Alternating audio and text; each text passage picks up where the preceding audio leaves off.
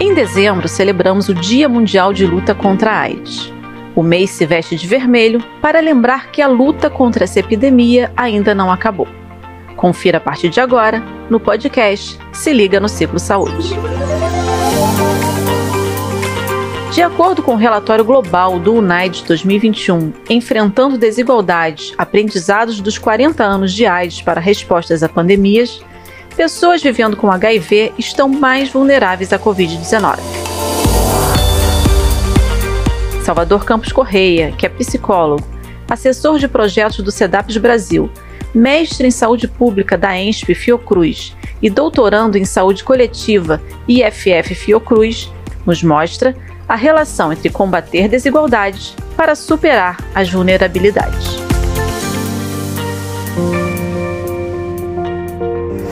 Para eliminar a desigualdade social, como propõe o UNAIDS, nós precisamos envolver toda a sociedade. A gente não pode é, viver num mundo, nem tolerar o um mundo em que algumas pessoas têm acesso e outras pessoas não têm acesso simplesmente por terem determinadas é, é, origens territoriais, né, por morar em determinado lugar, ou por terem determinada condição financeira, ou determinada cor de pele, ou determinada orientação sexual. O enfrentamento das desigualdades significa a aceitação da diversidade. Aceitar a diversidade né, a diversidade em todos os níveis sociais, diversidades culturais, diversidades sexuais. Aceitar e olhar a diversidade como uma grande potência é um caminho que nós precisamos trilhar para produzir um mundo menos desigual. Nós não podemos em 2021 viver tantos tempos, né? 2021, pessoas vivendo como se estivesse na década de 80, década de 90, com pouco acesso, ou às vezes um país inteiro, é como é o caso do Brasil, com medicamentos que não são os melhores medicamentos no mundo, porque o nosso sistema de saúde ele não consegue incorporar medicamento na mesma medida que eles são produzidos por questões é, financeiras e, e de patentes e de indústria farmacêutica. Então, estes são alguns dos pontos centrais que nós precisamos discutir ao se falar em eliminação da das desigualdades, que é aí uma pretensão acertada da ONU nesse momento. O Ministério da Saúde lançou o painel de monitoramento de dados de HIV durante a pandemia. Dados estatísticos somados a outras ferramentas e políticas são bons aliados no combate ao HIV/AIDS, como explica Salvador Correia. A criação de dispositivos né, de monitoramento da epidemia de HIV e AIDS, né, como o painel, é super importante, né? Sem sombra de dúvidas, ele vai ajudar a pensar, a refletir, né? principalmente a mobilizar os gestores é, para as questões ligadas ao HIV e à AIDS.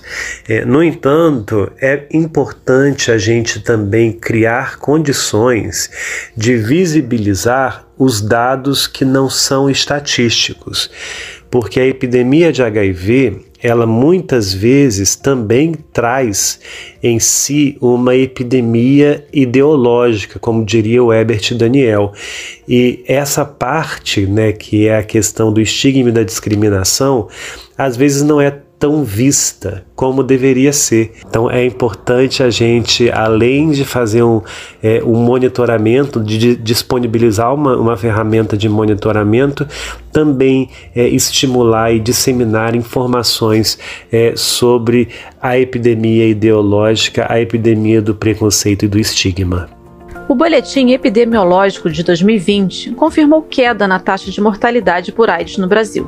Apesar disso, mais de 10 mil pessoas morreram no nosso país por causa da doença no ano passado. Salvador Correia explica um pouco sobre esses dados. Os últimos dados né, epidemiológicos sobre HIV é, mostram que a gente tem sim um tratamento né, e um diagnóstico que acontece, mas é, que ainda não é para todas as pessoas. E mais do que isso, mostra que a população negra é, morre mais por HIV e AIDS tem morrido mais do que a população branca. E nós precisamos mudar essa situação para que ninguém mais é, morra por uma doença que tem tratamento gratuito é, no nosso sistema único de saúde. 10 mil pessoas por ano morrerem por AIDS no Brasil é um número inadmissível e nós precisamos mobilizar todos os esforços. É, tanto da parte do governo, da sociedade civil, da academia, para conseguirmos é, garantir o tratamento para todas as pessoas no país, incluindo a testagem para todas as pessoas. Somente com o acesso à saúde, com a garantia do acesso à saúde pública para todas as pessoas, ocupando os territórios, a gente vai conseguir é, enfrentar essa pandemia de HIV. De acordo com o NAIDS, 81,8% de pessoas vivendo com HIV se sentem estigmatizadas por conta da infecção pelo vírus. Muita gente que vive com HIV é, ainda esconde a sua sorologia em decorrência do medo. E o medo, ele paralisa. Muitas vezes ele faz com que você se isole afaste do contato social, se considere ou se confunda com o próprio vírus. Comigo foi assim no início. Né? O autoestigma também é muito forte. O que essa pesquisa né, do UNAIDS, é, junto com os movimentos sociais, mostram para gente é que o vírus ideológico, tão denunciado pelo Herbert Daniel, ele persiste, ele ainda é, a gente ainda não conseguiu criar é, um antirretroviral social é, totalmente eficaz para eliminar o vírus ideológico do preconceito e da discriminação.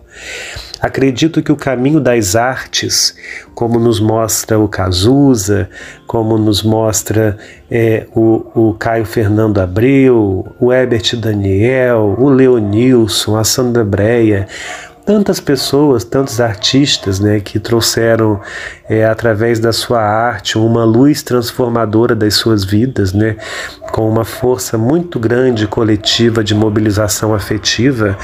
É, acredito que esse caminho das artes pode ser um caminho muito importante para a gente transformar um pouquinho é, os estigmas que cercam a epidemia de HIV e também as discriminações precisamos fazer renascer um tempo de arte na resposta ao HIV.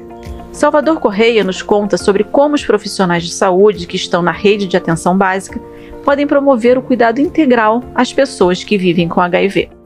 Quando eu me descobri com HIV, eu fui num serviço de saúde né, junto com meu primo e eu lembro de ter encontrado uma enfermeira e no meio do desespero, né, muita, muita dor, né, ela simplesmente levantou da cadeira dela e me deu um abraço. E aquele abraço foi um abraço que me energizou de tal forma que eu quis continuar vivendo, mesmo com tantos pensamentos de dor, de morte, de sofrimento me circulando. Então, os profissionais da saúde, eles podem se colocar no acolhimento de pessoas vivendo com HIV, né? principalmente as pessoas que estão na rede de atenção básica, né? Podem se colocar simplesmente como um ser humano, às vezes num abraço. Esse acolhimento inicial, ele é muito importante para uma pessoa recém-diagnosticada. Outra coisa muito importante é garantir o sigilo né, das pessoas vivendo com HIV e também estimular que o serviço crie condições da garantia desse sigilo e mais do enfrentamento ao estigma. Pode ser colando cartazes, criando rodas de conversa sobre o tema, levando ativistas, pessoas que vivem abertamente com HIV, para falar sobre isso, né, cuidando dos cuidadores, né, cuidando também de si nesse processo. Isso também é fundamental. Ciclo Saúde é um programa de cooperação técnica que atua pelo fortalecimento da atenção básica. É uma iniciativa da Fundação Vale, com execução da Vale, em parceria com o Centro de Promoção da Saúde, CEDAPS, e o Programa de Pós-Graduação em Saúde da Família da Universidade Estácio de Sá. Obrigada por nos ouvir e até a próxima!